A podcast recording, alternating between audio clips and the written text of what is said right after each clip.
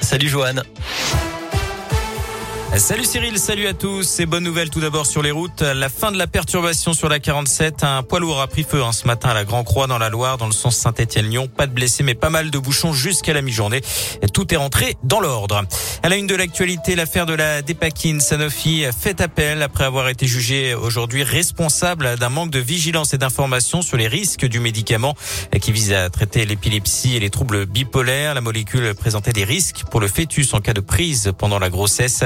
La justice a estimé recevable l'action de groupe menée par l'association de victimes de la dépakine contre le laboratoire lyonnais.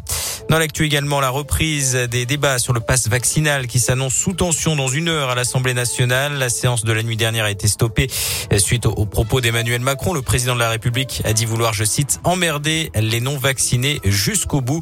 Pas de provocation selon l'Élysée, mais des propos fustigés par l'opposition, ce qui a conduit à l'arrêt des débats dans l'hémicycle. Dans le même temps, l'état d'urgence vient d'être décrété dans plusieurs territoires d'outre-mer après la Martinique et la Réunion. Ce sont la Guadeloupe, la Guyane, Mayotte, Saint-Martin et Saint-Barthélemy qui sont également concernés en cause la forte augmentation de la circulation du variant Omicron. Il transportait 17 tonnes de produits inflammables non déclarés sur l'autoroute. Un chauffeur poids lourd a été interpellé dans la Drôme après avoir été repéré par des gendarmes de Chana en Isère au sud de Lyon alors qu'il roulait à 40 km heure sur la 7. L'homme a été contrôlé sur l'aire dromoise de Saint-Barthélemy de Val. Résultat, 84 fûts de matière dangereuse sans aucune sécurité. D'après le Dauphiné libéré, le chauffeur était parti d'Allemagne et devait rejoindre le Maroc. Il a écopé de deux amendes de 750 euros et d'une mise en conformité pour reprendre son trajet.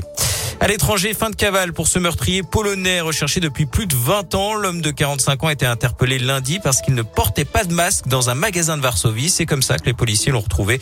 Il doit purger une peine de 25 ans de prison. Un mot de sport et de cyclisme, la 80e édition du Paris-Nice qui passera bien par notre région. Le parcours a été dévoilé en fin de matinée avec une étape dans l'Allier entre Doméra et Montluçon le 9 mars et une autre dans la Loire le lendemain au départ de Saint-Just-Saint-Rambert. En foot, le Covid continue de perturber la reprise de la Ligue 1. Bordeaux a demandé le report de son match prévu vendredi soir contre Marseille. 17 cas positifs enregistrés au sein de l'effectif girondin. Rappelons que le match entre Angers et Saint-Etienne a lui déjà été reporté. Puis tiens, une info mercato chez les Verts. Deux renforts devraient être officialisé dans les prochaines heures. Les deux angevins, Paul Bernard Donny et Sada Tube, qui devraient être prêtés tous les deux jusqu'à la fin de saison.